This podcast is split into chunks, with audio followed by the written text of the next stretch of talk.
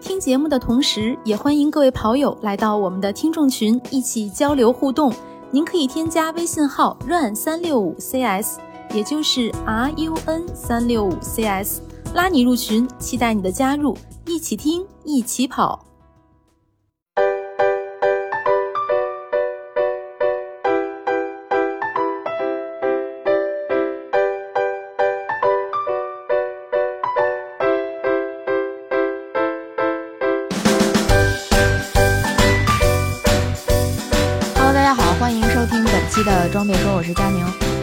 大家好，我是郭小阳。哎，今天这期节目，嗯，就成了 我跟 郭神两个人的这个相声表演。呃，今天就想跟大家再聊一聊关于跑步装备这个上半年的一些呃新出的，然后包括一些代表性的事件吧。嗯也不算是一个总结，但是就是想跟大家聊一聊，毕竟半年了嘛，然后也也该聊一聊新出的这些呃，不管是口碑好的呀，还是说呃圈儿里边比较爆的这些事件，对吧？嗯，对，因为半年过去了，可能受很多情况的影响，呃，没有比赛，可能有一些小的活动，或者是大家这种一直都在训练，然后所以说，嗯，感觉上半年的装备啊及跑步事件，可能是会有一些比较有有有谈点的，或者是比较大家反馈都很不错的装备，或者一些口碑的事件。但是感觉嗯可能受整体的这个形势的影响吧，感觉不像前两年那么的火热呀，或者怎么样。啊，对，哎，的确是，就过去两年，呃，或者说，嗯，怎么说呢？虽然过去两年也有这个疫情的影响吧，嗯、但是呢，总体来讲，好像比赛还是有的。所以新出的这些呃装备啊、跑鞋啊，在各大比赛上，咱是能看见它这种大型的曝光。对，但是今年上半年就感觉形势稍微是有一点点特殊，尤其是像北上的这个情况都比较严重嘛，所以可能嗯，在这个舆论里边儿，我天，都说到这么高大上的词儿了，对，就这些装备的曝光度好像就没有那么高了，但是确实应该也也是出了一些新东西，对吧？也也比较受关注，只是没有那么大的影响力。对，因为从品牌这嗯块儿感觉可能受一些形式的影响，它不太能做活动，好像这个力量或者是这个声音都都弱了一些，然后又受受制于可能没有比赛啊，大家的对这个装备的这个追逐啊，或者说是这个尝鲜儿的这个欲望可能也降低了，所以从跑者这个群里啊，包括一些。市面，比如说新上某款装备，可能以前就大家会讨论的很热烈，但是现在好像我觉得这个声音，包括这个讨论的这个程度，也不如前两年。所以总体感觉这个二零二二这个上半年还是挺挺低迷的吧？嗯，没错，你像我嗯们都从那个跑步装备转去讲 骑行装备，对对对，开个玩笑啊，呃，嗯当然这期我们肯定还是回归到这个跑步装备上来。那咱们要不就从国产的这些品牌，他们的一些呃新出的装备也好，或者事件也好，咱们先聊起呗。嗯，国产跑鞋这块儿，其实我觉得，呃，上半年比较让我，呃，怎么说，让我比较惊艳的，或者是让大家都觉得挺眼前一亮，就是三六一度的这个飞镖。呃，嗯其实它的整体性能，我穿下来说，我感觉呃没有那么的突出，但是大家周周边有些朋友反映它的这个呃中底分离的大底啊，包括这个面积非常大的这种异性结构，因为它后面还有一个翻起的一个上翻的一个结构的碳板，呃，一边嗯一些朋友反映的都脚感都还挺不错的，性能整体都很好，可能就不适应我的个人的这个情况吧。呃，就是说这双鞋可能从之前大家见过的那些竞速的碳板跑鞋都是铲型的一整体的，呃，包括用一种整体的那个超临界材料，然后变成它独有的这也不算它独有，就是国产跑鞋它是独一份儿，做成这个前后分离，中间有一个很大的这个空的拱，这个镂空的这种结构，呃，所以我觉得是一个这个三六一度这个品牌吧，至少在竞速跑鞋上一个新的尝试。三六一度之前，它的国产线除了飞镖，还有别的这个比较有名的产品线吗？因为我感觉，就在我的印象里，三六一它就比较出名，或者说比较受认可的，好多是这个它国际线的一些产品。对，在之前就是那个大家反映普遍反映就是推进性能不错，但是整体脚感偏硬。那个李子成穿着跑之前比赛的那个叫是叫飞燃吧，还是叫什么？那哦，对，个飞燃应该是飞燃，嗯，就那款。嗯那款我记得徐州他们也组织了三六一的战队，我觉得跑的还挺快，因为有一段折返嘛，然后对面迎过来几个精英的跑者，也是穿着整整套的三六一。但是那个鞋，反正我后来从网上一些渠道查，大家整体的反馈就是觉得那个鞋偏硬，虽然呃弹性、推进性都有，但是整体可能偏硬，穿到后后面的最后那几公里可能会觉得脚有点疼。哦，嗯，但是这个对飞镖整体，反正我觉得是整体的性能呃不错，但是又距离顶级的，或者就比如说这还是拿 Next 或者拿阿尔法作为一个标杆，又有一点距离，就是没有那么强。对我个人穿着的感受，但是身边确实有朋友反映，觉得哎鞋刚就特别是这双鞋刚一刚一出，呃，大家刚穿的那段时间，好像身边的好评还挺多的。那这个三六一度也就差不多这样了，可能是上半年也算是比较，就是算是上半年国产跑鞋里出的比较不错的产品。那下一双，下一双就是不是按时间先后的顺序，只是我简单整理出来的，呃，就是中国乔丹的飞影 PB 二点零。虽然没有这个排名先后的顺序啊，但是为什么我第二位说到它？我觉得它是一双，呃，针对了一第一代就是一点零，然后大家反映的问题，而且它当时出了一个特殊的那个。只送不卖的那个版本嘛，就是上面鞋鞋面印的全是大家那个反馈的那各种问题和一些点，然后他做改进。对，对，赞助版本就是这。对，而且那双鞋其实我觉得还挺好看的，素白色的鞋面，然后加上这这种手写体各种改进的一些，就像就像老师批改卷子之后的那些小问题啊、小小小提示，全部标在上面。整体设计我觉得还挺好看，然后。后面的大货版本，它也出了好多配色，各种各样，包括有跟那个陕西博物馆的那个联名的配色之类的，反正配色挺多，还有还有什么樱花配色。抛开这些配色吧，就是说，我觉得它二点零针对一点零的这些问题做了一个优化和升级，呃，整体的性能，我个人穿下来我觉得挺好的，甚至我觉得这双二点零，呃，我个人穿着的感受要比那个三六一的飞镖要更适合我。呃，不论是在提速上、进推进上，还有在这个，即使我今天就是一个很普通的一个有氧课慢跑，然后我觉得整体穿下来这个缓震的脚感、回弹的脚感都还挺好的，再加上它的那个价格，我觉得它性价比非常高，所以我觉得这双鞋如果对这个品牌本身没有什么偏见的话，呃，然后只是想作为一个。呃，训练对日常训练啊，然后不管是你是竞速还是怎么样，想穿一双碳板鞋，然后我觉得这个真的是非常性价比非常高，也非常合适的一双鞋。而且它那个底儿用的也是那个 CPU 那种超防滑耐磨的底儿。反正我那双鞋一开始跑的，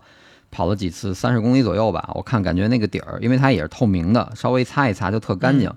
呃，几乎就看不到什么磨损。所以我觉得它那个耐磨就是耐穿性，非常好，就鞋底儿这块耐磨，因为鞋面一代好多人反馈，呃，就穿了之后会裂，因为它一代用的那个摩龙纱还是是那个什么的那个材料，穿多了弯折的那个位置会裂会开。二代它改进了，呃，但是我目前这双二代还鞋面鞋底儿都没问题，就是单从短暂的穿着来说，鞋底儿的耐磨性非常好。嗯，就高性价比，并且是吧？这我看基本上性能。不差，非常就是性能，我觉得是在中上的这个水平，然后价格又非常合适，性价比挺高，所以这双鞋我是第二一一想到国产跑鞋，今年上半年我是第二双就想到它了。嗯，这个鞋好像就是它的售价就标价应该是八九九吧，我看有人说这个大大概六幺八活动的时候六六百多就能拿下，还是五九九五九九到六九九之间吧，基本稳定就这个区间内，嗯。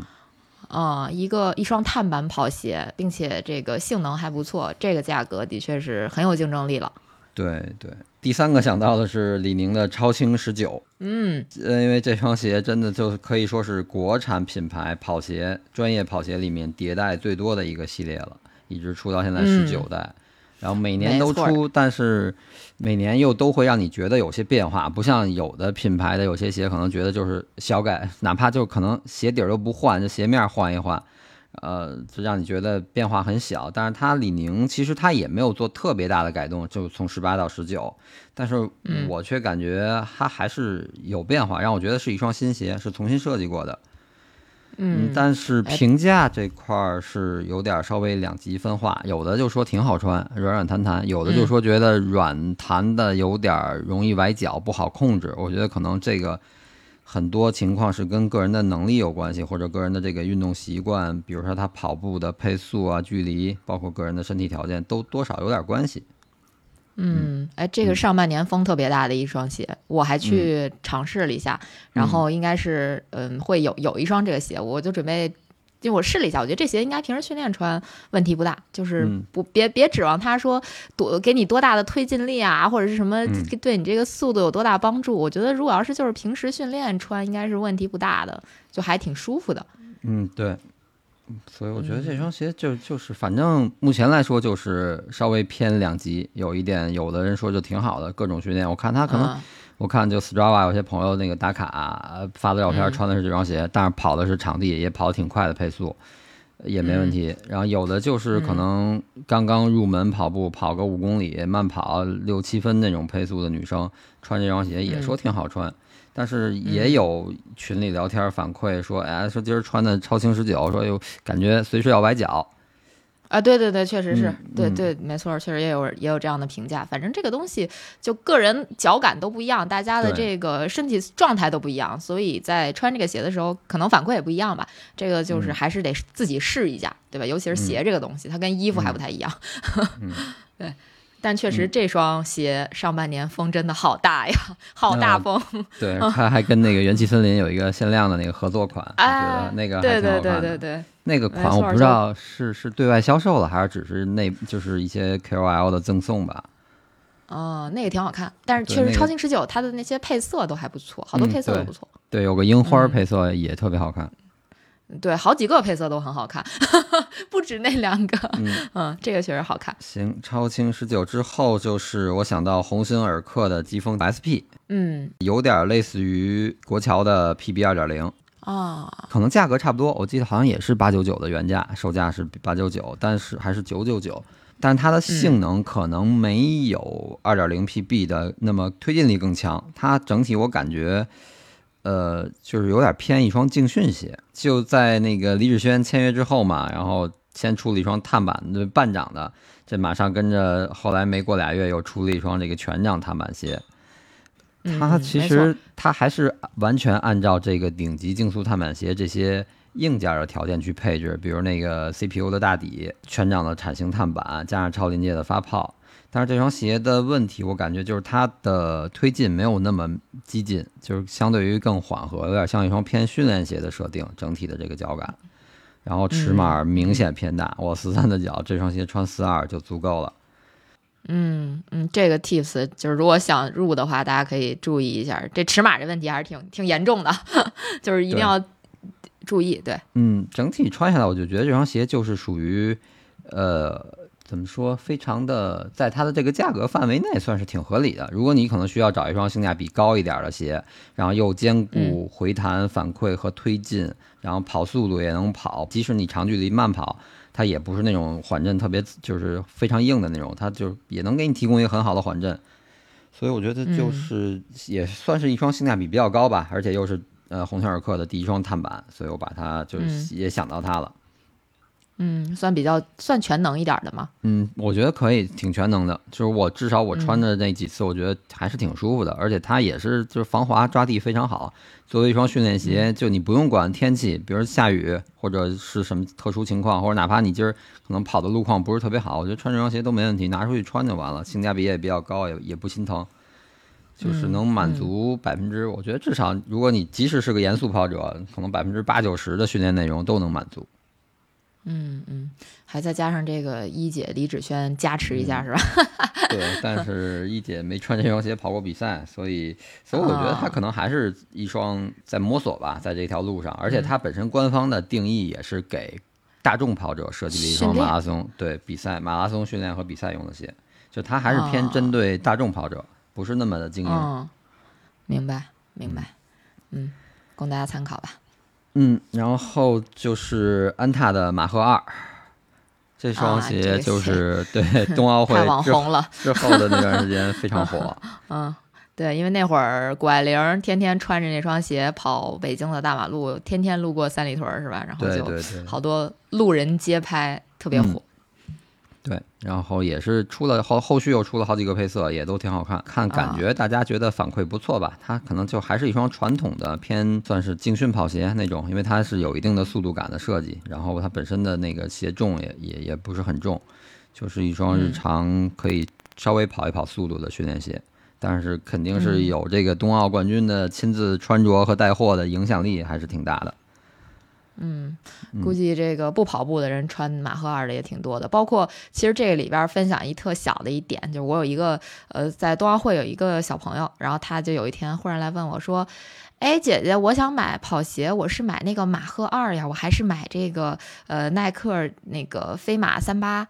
还那会儿三八吧，对吧？问问问我说买买这两双买哪个？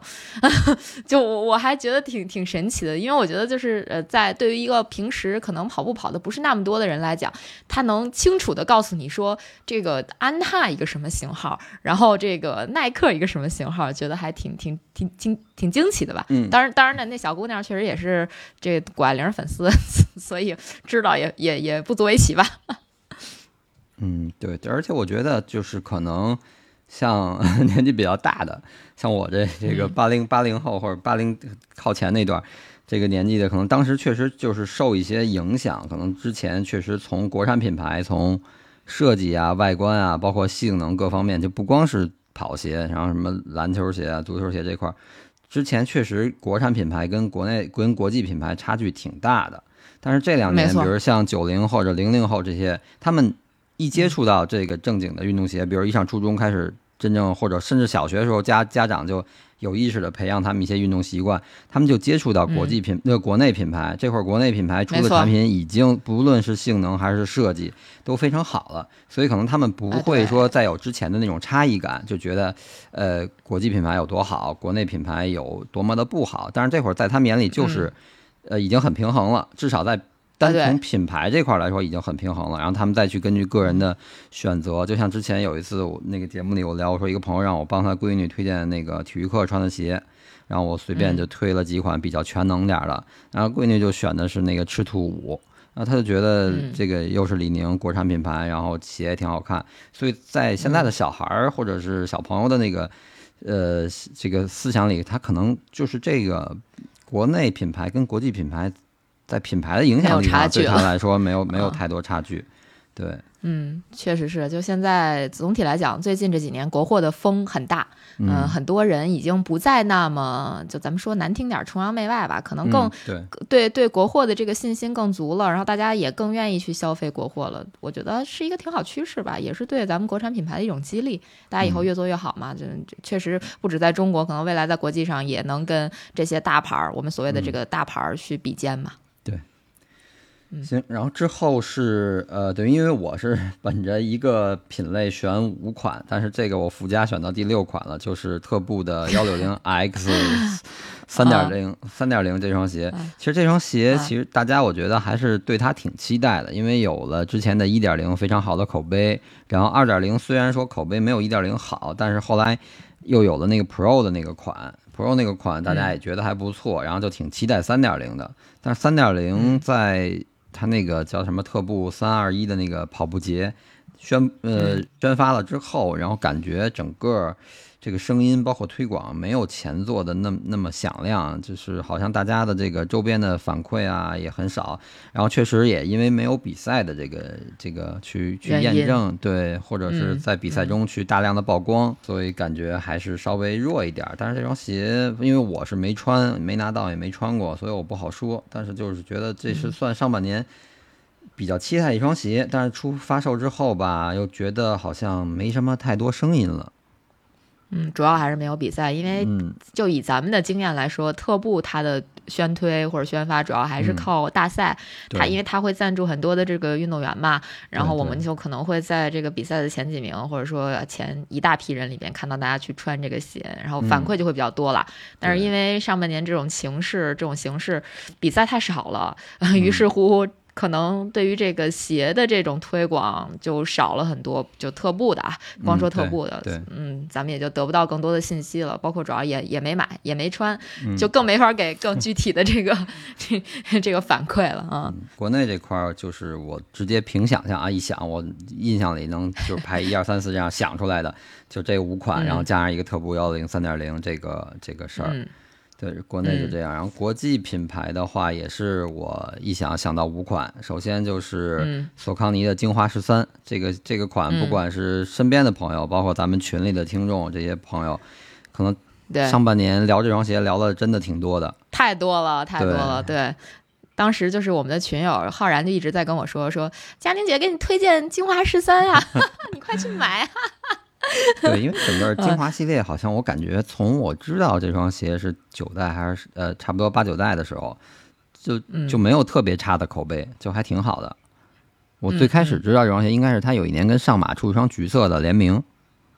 哦，那个我好像记得，我好像还试过。对，那个还嗯还真是挺早，还是之前很早的那种设计设计语言，跟现在完全不一样。但是从那个时候，嗯感觉这双鞋的口碑就非常不错。有不少人会把这个精华十三跟李宁超轻十九去做一个对比，好像反正很多人都说精华十三可能更好一些。嗯，对，也我觉试过得我觉得精华十十三的这个从嗯设计的语言上要比超轻十九更严谨一点儿。超轻十九可能还嗯。兼顾了一些休闲或者慢跑放松的属性，哎，对。我，觉得精华十三可能完全是从一个呃训练的角度去去出发这种诉求去出发设计的。嗯，对，我觉得精华十三这鞋我试了一下，就我的感受是，我觉得可能会比超轻十九脚感要更好一点。就在跑步的这种情况下，我专门去试了一下，这个鞋好多店都是断货的状态，就相当火了，相当火爆了。最后好像基本上就是我的尺码，我是那种比较大众的女码，就就只剩下那个波士顿那个配色了，就其他的那种我觉得比较好看的儿童节配色什么的 就没有了，就比较难买啊。对，所以我觉得这双鞋可能是上半年呃算是国际品牌里面口碑比较好、比较爆款的一双鞋。嗯，没错没错，嗯。然后下一双我就想到耐克这个 Strike Fly，呃，这哦双鞋，哎呀，真的是从之前的铺垫到预热已经好久了，然后但是到现在几乎可能这两天刚刚有一些买不到吧？呃，这两天刚刚有一些大店，我不确定是北京的，因为我是在小红书上看见的，然后是在店里哦拍的那个照片，就一看这个鞋已经摆在店里了，是它的那个第应该算是第三个配色了。就第一是那个哦白的那个圆形版，对，然后第二是嗯带一点嗯。紫色和粉色的那个款，呃，嗯。第三个款是现在是有一点绿色和黄色相间的那种那种青青青芒果呀那种类似那种配色的那个底儿，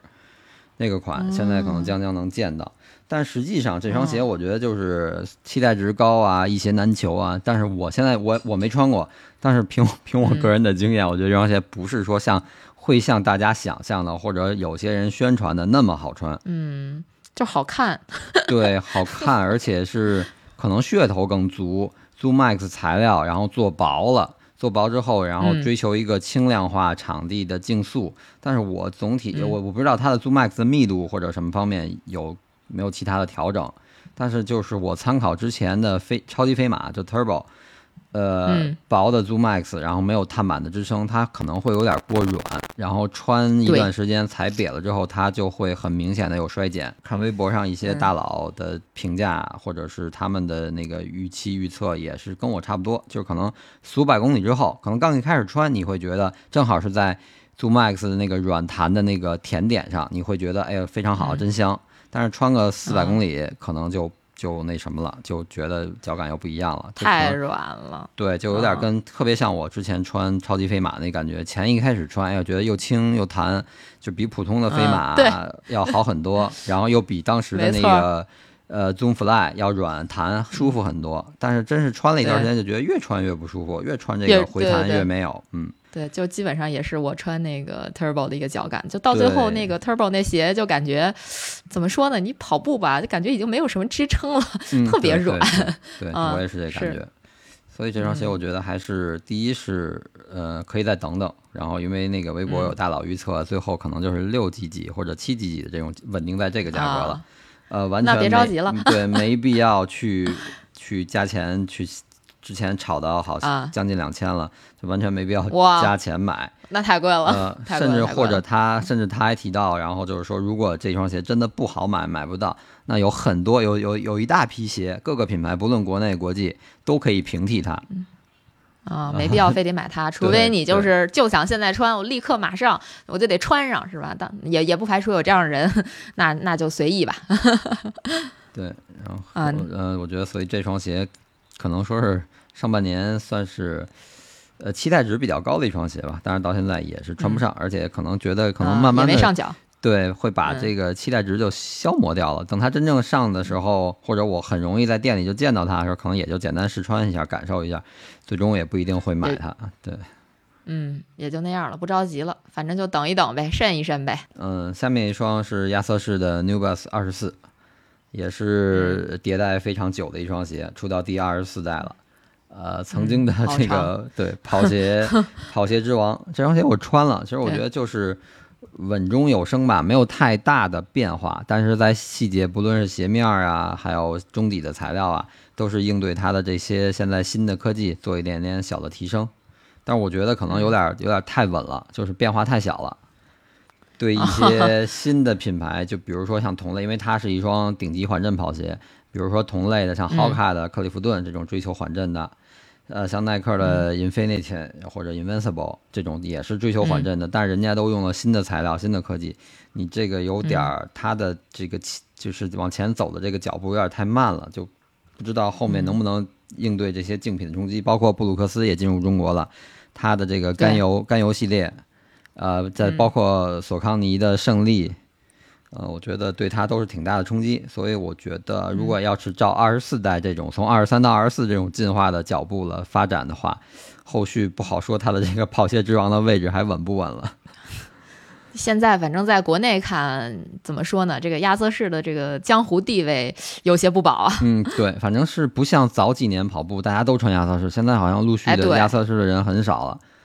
呃，对，真的是现可能可能在看的我现在真少了。对我现在有时候跑步观察朋友的，就是观察路上遇到跑者的鞋，可能还是年纪稍微偏大一点的，还是穿亚瑟士。但是像嗯中年的、青年的，可能就是什么品牌都有了，甚至穿那个昂跑的呀，然后穿 Hoka 的也比较多，然后年轻一点的可能有会穿耐克、阿迪这种，或者穿索康尼。嗯反正亚瑟士不是像早几年那种特别普遍、大家都穿的那种状态了。对，恨不得身边十个人九个人都是亚瑟士，还有伊耐克。嗯，对 对。下面一双就是 Ultra 的 Vanish Carbon，哎我觉得这双嗯鞋是它旗下的首款碳板跑鞋，但它是四分之三掌的，就不是全掌的，价格嗯稍微有点贵，呃，一千八百九十九的售价。但是我觉得其实价格不太是问题，关键这个性能能不能有突出的点，嗯或者是怎么说让你打动你，让你觉得付这个一千八百九十九的价格会值。因为我个人穿了，我觉得它整体的感觉还是挺舒服的，推进力也有。但是它为了，因为它毕竟它品牌有它自己的基因特点，它那个零落差，对所，以它不会做成那么激进的那种推进性，就产产型碳板，啊、整个鞋嗯非常翘的那种感觉。它还是要追求它的自然的那个零落差的步态，所以它让你嗯刚一穿上的那种感觉，可能会不如觉得不如呃 Nike 或者阿尔法那么激进或者那么强的推进。但是我觉得跑的话，穿起来还是挺舒服的。而且我看到国外的一个测评，它是拿亚瑟士的那个一双没有碳板的跑鞋作为一个标杆，作为一个基础，在那个基础上嗯再去测其他鞋的这个对跑动性能的帮助的提升。呃，等于嗯标杆的阿尔法 Fly 的那个提升是相比那双呃亚瑟士那双没有碳板的鞋是提升了百没有碳板。对提升了百分之四点一，然后这嗯个 Carbon、这个 Ultra 这个 Carbon 是提升了百分之二点四，确实没那么突出。对比普通的没有碳板的跑鞋有提升，但是又距离那个顶尖的那种呃没那么突出。但是就是看，其实我感觉这双 Vanish Carbon 它更适合跑超长距离的那种竞速的比赛，比如像美国，因为它这双鞋推出来就跑那个拉斯维加斯的那个，从洛杉矶到拉斯维加斯那个长距离的接力。我觉得像对在五十公里啊这种长距离的接力，甚至比如说国外经常搞那些什么五十英里的什么破纪录的这种长距离跑，或者一百公一百英里的那种公路的破纪录的这种跑，可能更适合那个，因为它可能对你的腿啊和踝关节的压力会更小，压力小，对步态更自然。嗯，对，主要还是看品牌本身它的这个理念，你是不是买账了，嗯，你是不是买单了？如果说你一直就穿这种这种零落差的鞋的话，那可能对于你来说这是一个很好的选择。但如果说你要是想作为碳板的入门跑鞋，可能这个价格的这个代价就高了一些。对对对，我觉得是这样，因为我穿这双鞋，反正我就觉得，呃，它还是像之前我穿那些 Ultra 的鞋一样，一如既往的舒服。但是它确实虽然是碳板，然后给我推进力，让我能跑到一个不错的、很快的配速，但是跑完之后确实相对它的那个 Racer，就是没有碳板那个之前它那双竞速的鞋，确实跟腱的嗯压力小很多，因为大家都知道我跟腱有有点跟腱炎，有时候跑的强度太大了。就会疼，但是这双鞋跑完之后，第二天几乎没什么反应。嗯，嗯，对也供大家参考吧。对，嗯然，后下面一双是，我觉得露露这双肯定肯定要提，呃，露露对，个这必须要提。对对对，这啊首款的这个女性跑鞋，但是实际这上感觉身边没有太多人穿吧？我觉得它主打的可能还是入门吧。我本来想说，就是这个 lulu 这双鞋，我觉得都应该是国际品牌里面第一个提的，就就是我们这个整个大的话题里面第一个应该提的这么一个、一双鞋。嗯、因为当时出来的时候那个风也是非常非常大啊。嗯呃，毕竟它这个理念就是说我是。针对女性跑者的那么一双跑鞋，就是特别特别的有针对性，对，然后这个主打的人群也是它这个品牌本身就是特别 focus 的那个那那那群人吧。嗯，对对嗯，对，包括你看他做推广也是，就你你看到的很多推广根本不是跑者，就是可能是健身人群或者是什么。他说他他去穿这个鞋，可能跑个五公里啊、十公里啊，觉得 OK 啊，没有问题啊，这种是吧？嗯，对，我觉得他后来我看了他的鞋的整体的，就是从中底到大底花纹的设计，我觉得他可能就是包括他那个鞋两侧，就是后跟儿那个位置有两个类似于小翅膀飞起来的那种设计，嗯觉得他可能还是更多的兼顾于那种偏综合一点的运动，你室内的嗯。简单的力量，然后一些操课，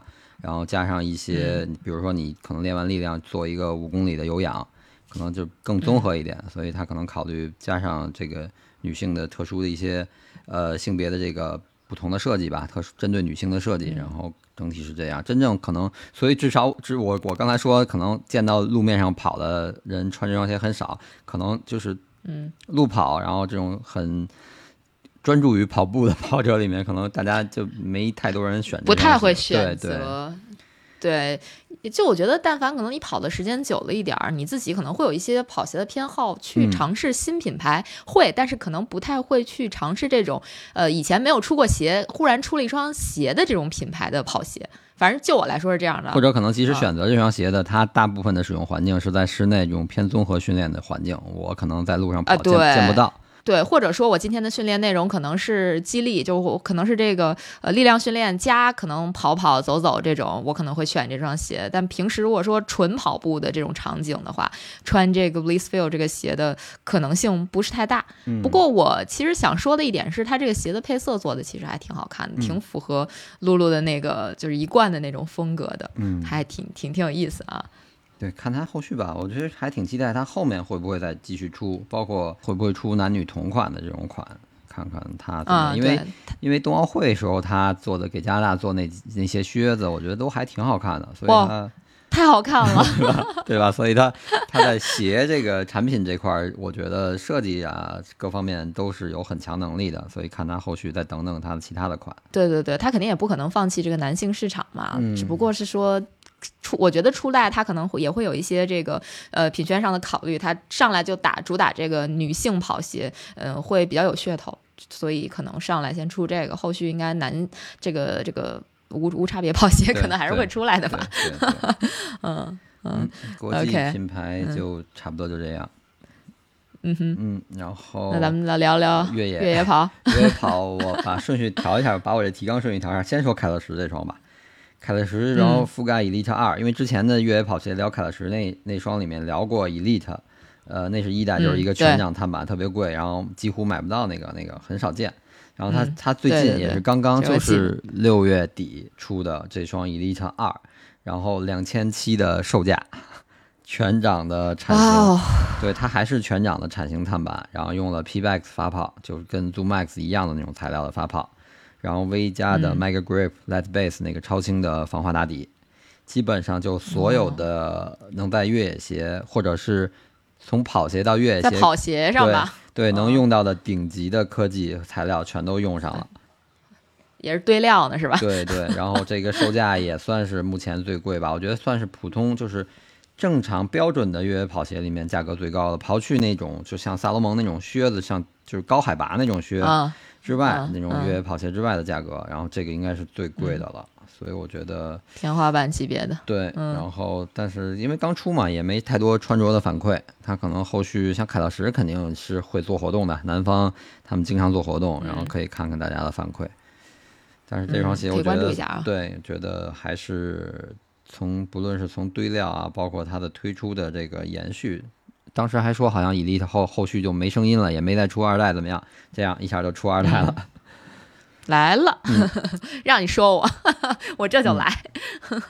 然后上半呃，其实越野跑鞋感觉上半年像萨洛蒙基本没有发力，它都是偏向到飞盘和户外的这个露营这个方向上去了，都做一些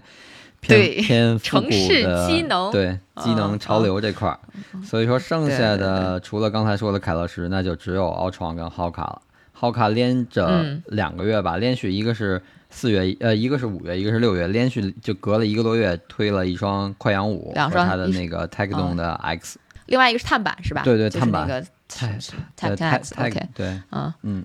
嗯。快我觉得就是其实两双鞋还挺风格挺明显的，就是你不会说嗯。搞混，就看你跑的训练的赛道和你要或者说你买这双鞋要跑的环境或者要准备的比赛。快羊五它其实就是抓地力非常强，适合技术型路况。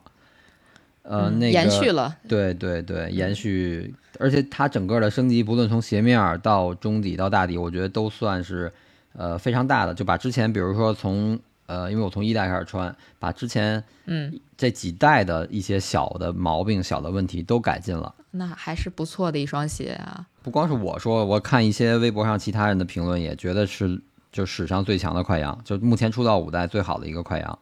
呃，但它它的问题，在我个人这块儿，我觉得还是小脚趾那一些那个地儿有点儿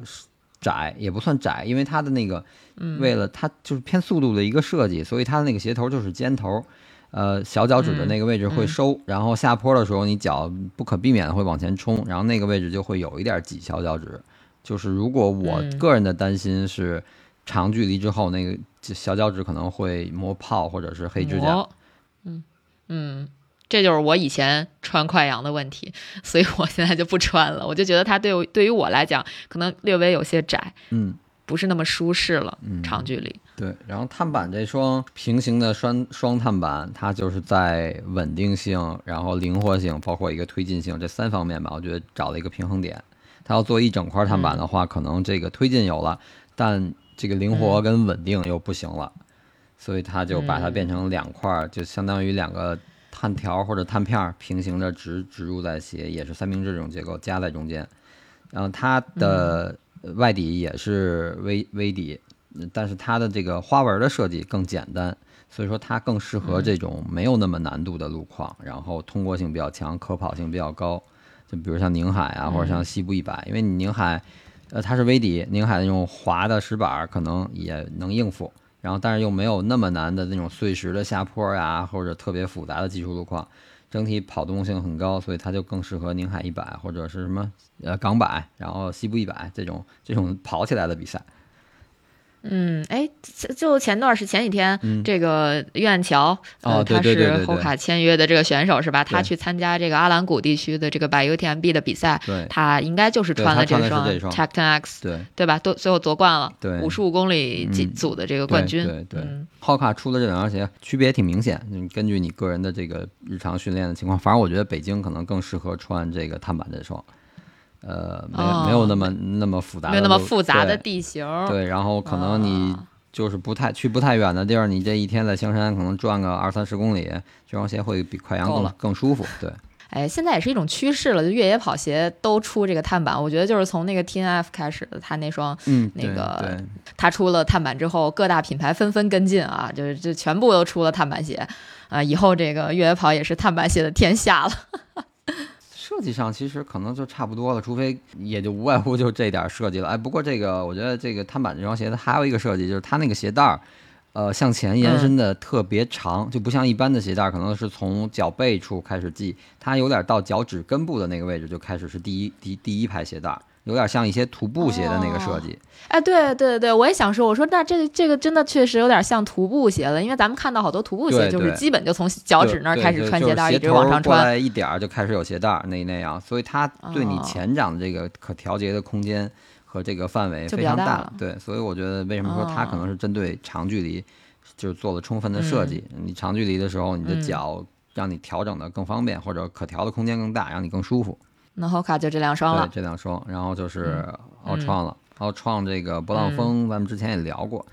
我觉得总体来说，它就是作为一个全新推出，在原有，比如是 Long Peak，还有这个奥林巴斯，那原有两双已经很出色的这个，包括 Tip 系列，呃，都非常出色了。它要新推出一个波浪峰的这个系列，算是一种新的尝试。就呃，也是我觉得可能是迫于一些压力，然后隔壁的 Hoka 呀或者萨罗蒙啊一些压力，它。减轻更轻的重量化，而且它还用上微底，因为之前那个奥林巴斯用微底，但是鞋太重了，可能真的是超长距离。但是可能大家日常跑个五十或者七十左右百公里以内的比赛吧，你要是特别滑的话，又没有一双比较中等缓震，然后又是微底防滑性能非常好，然后又注重轻量化、追求速度的鞋，所以他就推了这一双布朗峰。嗯嗯，但是也是因为这个越野比赛没有，整个大家的这个。可能反馈和口碑就没有前两年少，对比赛多的时候，大家对奥林巴斯的这种反馈那么丰富。哎呀，有点遗憾呐。但是感觉这两天不是我看有那个公告吗？体育总局，然后就是一点点恢复这些比赛、这些宣传。嗯。所以我觉得下半年可能，反正下半年目前看感觉还是挺有希望的。对，只能说希望吧，因为这个办赛主动权其实并不掌握在体育总局的这个手里，嗯，主要还是看各地政府嘛。这个咱们就不不不细聊了，但是也是希望能有更多的比赛，能够让我们看到这个更多的鞋的反馈，也给大家去选鞋提供一些帮助嘛。对，然后是 Long Pick 六，Long Pick 六，我觉得算是颜值巅峰了，感觉比五代，因为五代刚一出，我觉得就比之前要好看了。六代一出，包括那几个配色，呃，就我觉得更好看了。这个是非常值得期待了，是吧？对，我就觉得真的挺好看。那个女款有一个白色配一点点绿，然后还有女款那个绿色也挺好看，就就那个思应的买那双，跟卡哥配的情侣。两双绿色，我觉得都挺好看的。对，我昨天还看见他穿了，哎，昨天还是前天看他穿那个鞋了，啊，当然是照片了。我们那周骑车，他跟卡哥不是后援嘛？那个专的补给车，嗯，俩人穿的情侣这鞋，我觉得还挺好看的。对，那个深就比较深的绿色，嗯，是吧？对，有点发橄榄绿或军绿啊，对，有点军绿那意思。其实说军绿可能更合适，我觉得叫这军绿色，嗯。然后他，我觉得可能也是。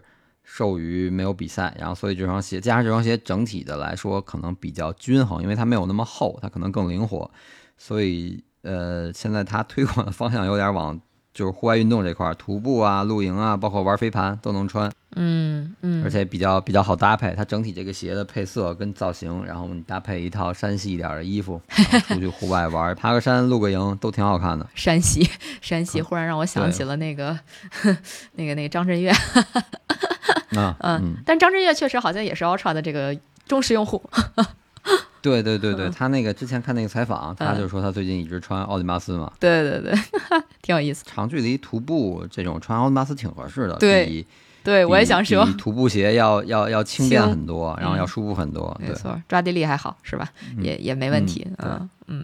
嗯。嗯，越野跑鞋就差不多，就这五双。嗯，其他的上半年，嗯，大家可能关注点很高的鞋还有就是像阿尔法 Fly 的二代，嗯，包括 Adios Pro 三，嗯，啊，包括刚刚这两天正在玩命推广的那个索康尼的这个飞鹏三，啊，玩命推广，我觉得都是对，因为最近曝光量非常高，我看看到好多了，我都心动。而且这个飞鹏三新的这个就首发这个配色白色，嗯，还挺好看的，白配一点是算是桃红还是桃粉那么一点颜色，嗯。然后那天我看有人拍了个视频，细节还挺啊，是是乌贼拍的还是细节还挺好的。他那个鞋舌是三个开孔，然后而且鞋舌有弹性，然后让我感觉就是包包裹和舒适性非常好，而且它那个鞋面非常薄，有点参考了之前那个 In Endorphin 那个 Plus 那个版本，哦，白色，然后非常竞速的那个版本，有点参考那个了，就把鞋面做的非常薄，就简直就一层，就像钉钉鞋或者像那种田径鞋的那个鞋面。嗯，所以之前最开始看飞鹏三那个网上爆出的照片，是一双特别艳的粉色还是偏紫粉色那个，我觉得哎不好看，那个中底儿那样。嗯，但是这个首发配色这个白，我觉得还挺好看的。嗯，这个嗯就下半年再看了，因为刚出嘛后，续那个粉我我也接受不了。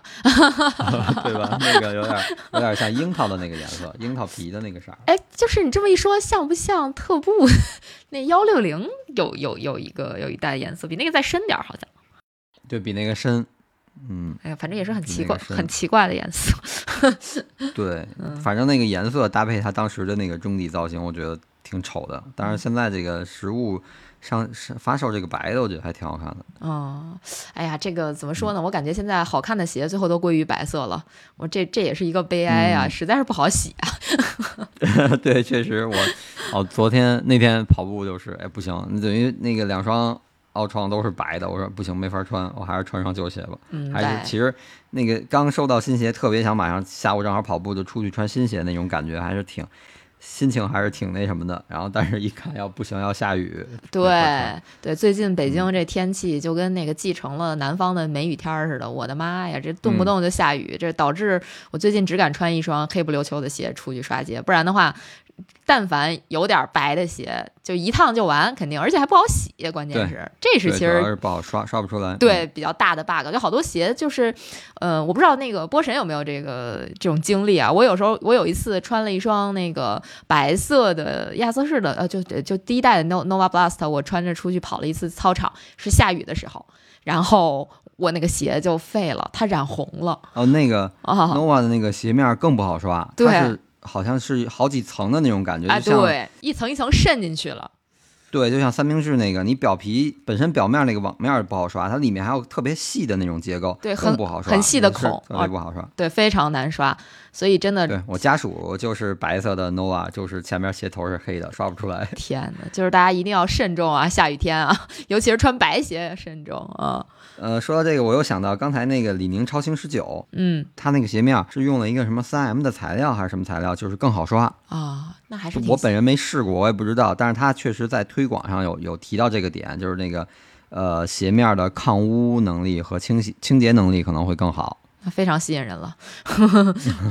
真的真的好刷，太吸引人了。就是因为其实我不知道大家平时怎么洗洗跑鞋啊，我这特别懒，我都是就是随便刷一刷，把那特脏的地儿刷一下就扔洗衣机里转去了。然后呃，怎么说呢？洗衣机的它这个清洁能力其实是有限的。所以，如果好清洁，其实那还好说；如果不好清洁，就真的是洗衣机里转一圈出来，依然该哪儿脏还哪儿脏。哎，这这这这这就很令人崩溃。嗯、鞋这块儿就说完了，咱们就说一说其他的，嗯，其他装备，呃，嗯跟装备相关的吧。嗯然后首先我觉得就 UD 六点零系列的上市，这个嗯必须得提一下。啊，作为、呃作为这个这个签约选手是吧？得提一下。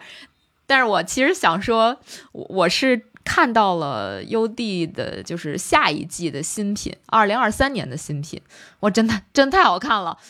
就我不知道那个哎那我还没看，他们，我一会儿得希望他们不要打我，但是我真的去看了一下，就是所有的，不只是 UD 的这个越野跑包，然后包括它的一些这个呃徒步包啊，然后那种呃跑步的衣服都特别好看，嗯，就配色特别年轻。就是，就感觉穿上直接就就十八岁的那种 那个感觉，真的很好看，很青春啊！这这个可以明年期待一下，真的好看。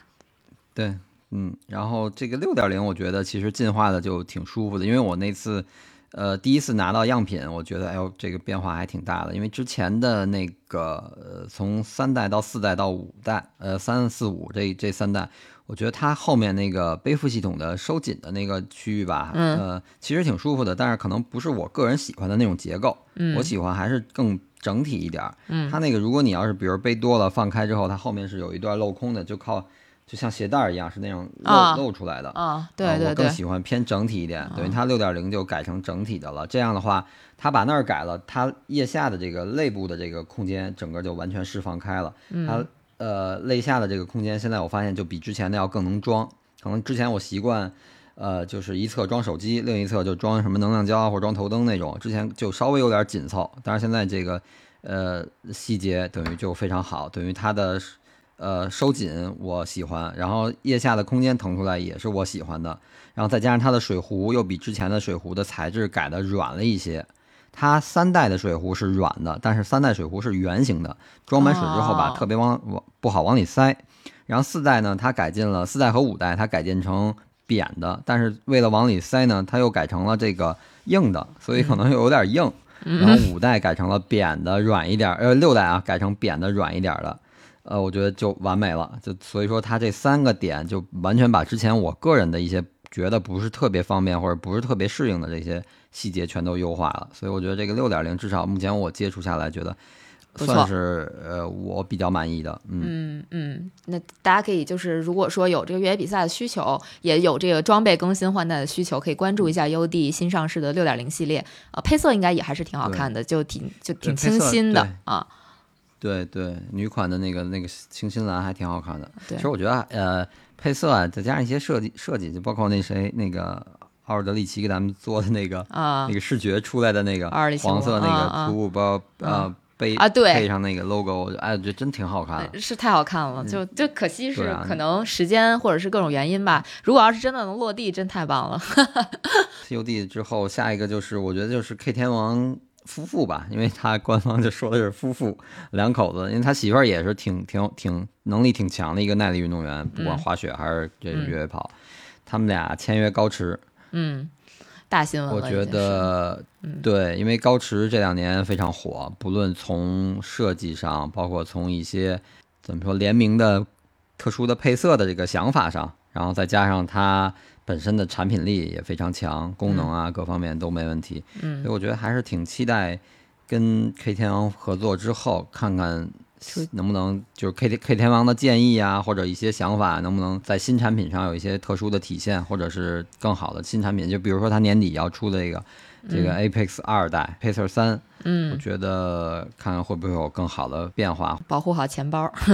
这个高驰 说不定来卷你钱了啊！这个嗯确实挺期待高驰出新品的，因为它其实它现在这个几个拳头产品，总体来讲使用体验可能大家都说的还是不错的，呃除了可能有一些就是小的瑕疵吧，这这就先不提了。但事实上，就大家用过，包括我身边的人用过，就用 Pace Two 的人特别多，就大家对这个 Pace Two 就评价蛮高的。然后很多人都在期待说，是不是现在就先不要买这个 Pace Two 了，等着之后出 Pace 三？这我什么一会儿 Pace Two，一会儿 Pace 三的，这不知道啥啥啥表达方式，反正就可能等着它出新款吧。呃，但是他之前那个说的是，就是即使你现在去买 Pace Two，也不会让你觉得，呃，在 Pace 三出来之后，然后会让你觉得觉得亏了是吧？就是对，觉得 亏那种，嗯因为它很多都是固件升级，然后你的那个功能上都基本上能支持，可能最多也就是一些外形的变化，嗯嗯，外观上看是不是变化这样。对对，没错，嗯。下面就是我觉得布鲁克斯回归中国吧，算是嗯。上半年跑鞋或者跑步跑圈的一个一个大新闻了。大事儿吧。嗯嗯。对，因为他几进几进几出，反正有个两回了吧，我觉得得，嗯，这应该是第三回了，可能是。嗯，不知道会会是什么结果了。对，第一次好像就是正式进，但是没多久就就停售了，就因为有这个 logo 纠纷的问题。对然后后来第二次进是他可能通过一个类似于海外运营的这种代理的情况来的，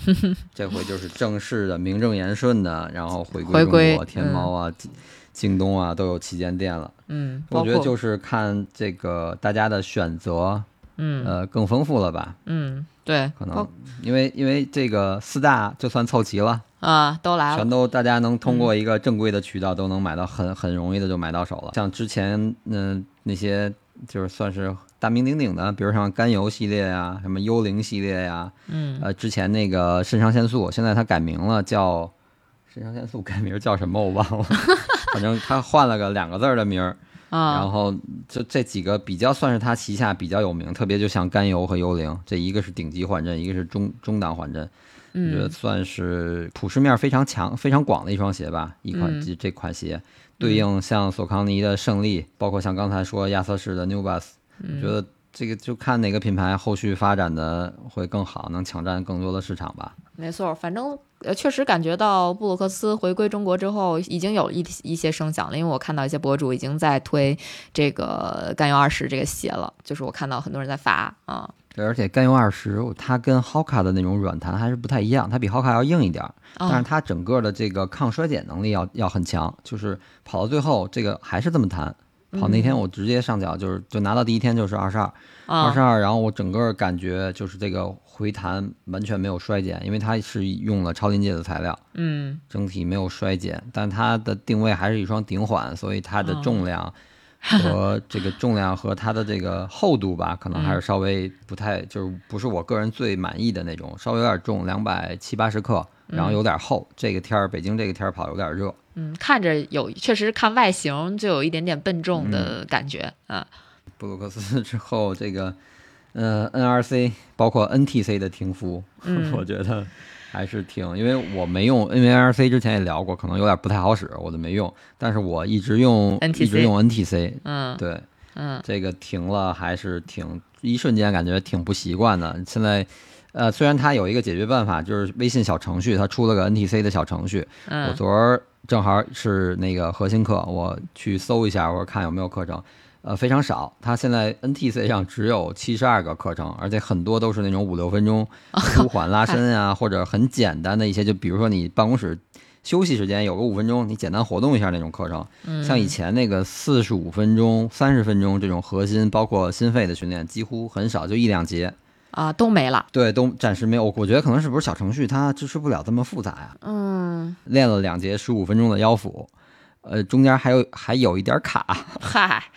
哇，那可能真的跟这个服务器有关系，或者说跟那个小程序这个，嗯，对，它可能驾驭不了那么大的内容吧，可能是。嗯，嗯也有这个可能，嗯，这还是挺唏嘘的一个事儿啊，因为不少这个最早开始跑步的人，可能用 NRC 的还挺多的，有那种超过十年的用户，就真的是非常非常的遗憾，自己那么多的跑步记录，就只能通过一些其他的手段导出，然后再导入到其他的跑步 App 里边去。啊，这个对对，其实是用习惯了，或者说对他有一定感情的，还是挺可惜的。对我看最后就是八号那天吧，还是七号那天，大家都在发，我看最多的有两万多公里的。哇哦，好好多，一万一万九，一万一万九，两万的好几个朋友都是差不多这个数。我那 NRC 可能就是有个三四百公里吧，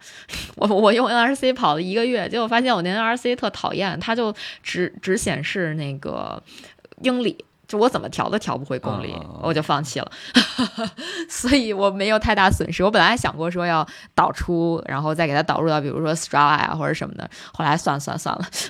我也不是数据党，无所谓了，嗯，没有就没有吧，嗯。然后下一个就是之前我呃买过很多产品的那个 Gear Lab。它现在更名叫内道啊，呃，怎么说？因为我个人直说了啊，这个人就是对他现在更名的这个内道，不管是他那个箭头的 logo，还是他这个内道这个呃英文还是拼音呃 英文的这个字符，我其实不是特别满意。我觉得如果要是更的话，其实或者你不更，但是你要更，真的就既然更了，就做得更好一点。我觉得这个稍微略显简单，虽然可能。呃，内道的这个内涵大家都懂，嗯，呃，都是跑步的人都能明白，但是我感觉可能在视觉的设计上还是稍微差那么一点点意思。我觉得完全可以做得更好。在一个上海那么洋气，包括跑步，包括内内道啊，包括呃 Gear Lab，就虽然跟他们不认识不熟，但是包括听一些节目了解到他们的这个主理人，嗯，包括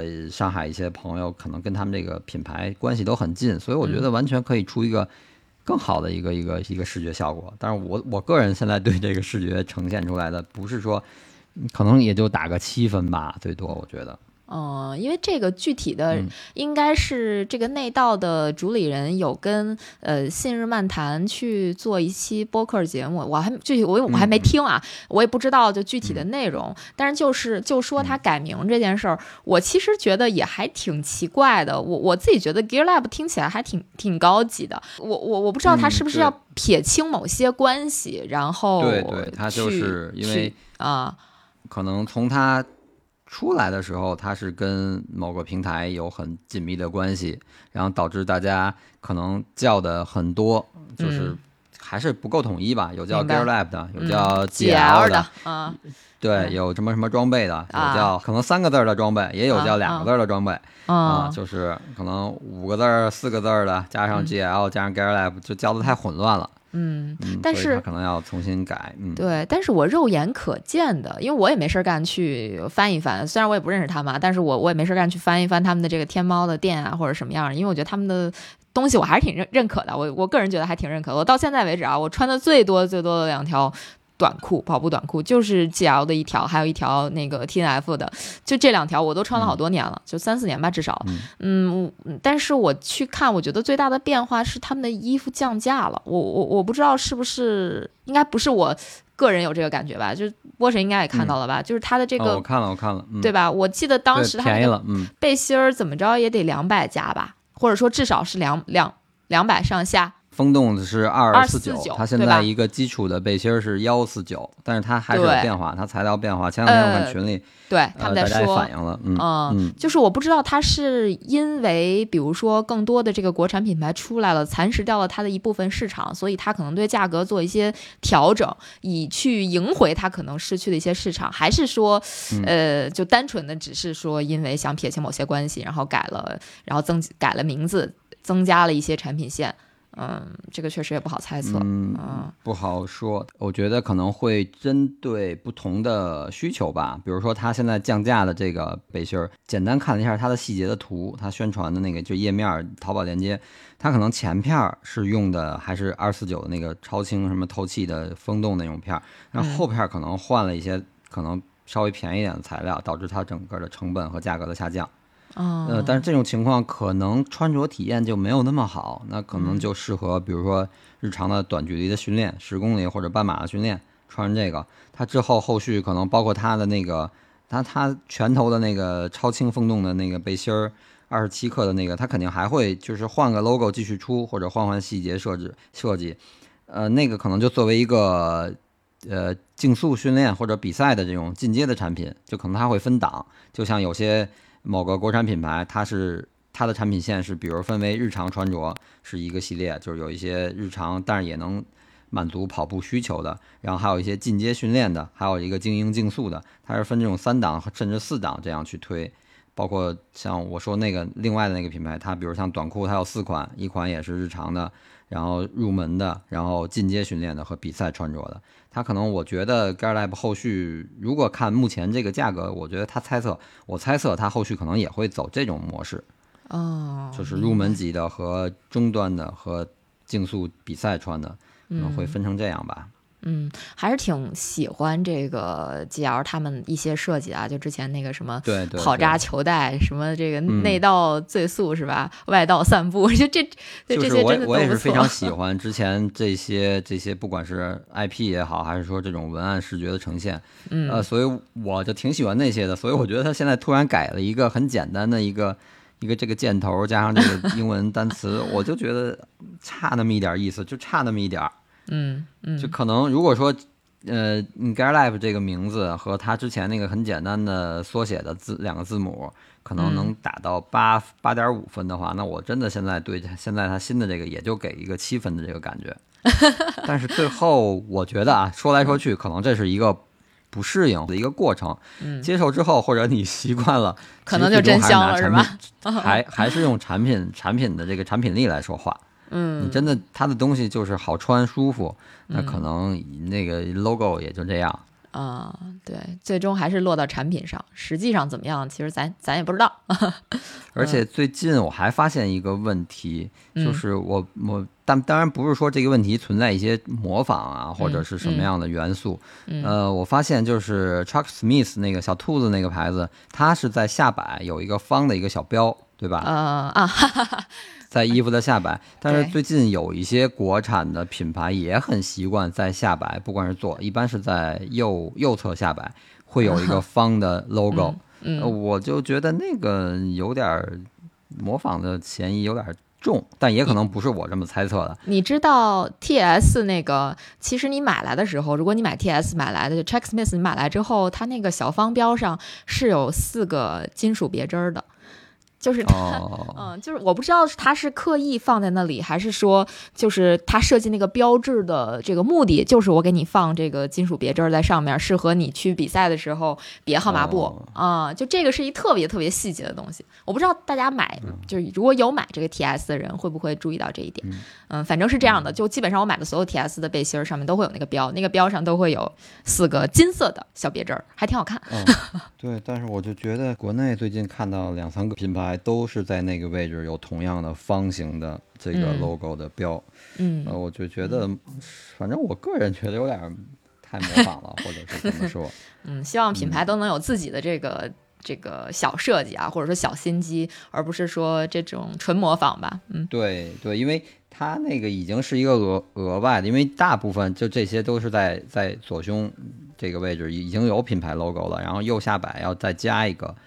我觉得嗯有点儿多余。其实可能会不如把这个 logo 或者把你的 slogan 做得更细节一点儿，放在其他位置，比如把你的 slogan 做到后背或者下摆的这个沿儿上，或者怎么样做那么一串话，就比如说你要想表达一些意思。做出来，然后很细节的一些东西，嗯，嗯，会比行可能搁在我个人可能会觉得细节上的一些设计上会比你直接放一个 logo 要好看。嗯，你知道的太多了。呃，开玩笑，开玩笑啊。那基本上就是关于上半年这个跑步装备啊、跑鞋啊这种代表性事件这么个盘点，咱们也就差不多到这儿啦。应该也就没有别的了吧？然后如果有什么别的，嗯就大家都就欢迎大家来给我们补充吧。然后也也欢迎大家把这个上半年你比较喜欢的装备啊什么的，在评论区告诉我们。嗯，然后那个说不定你会收获这个波神的回复啊。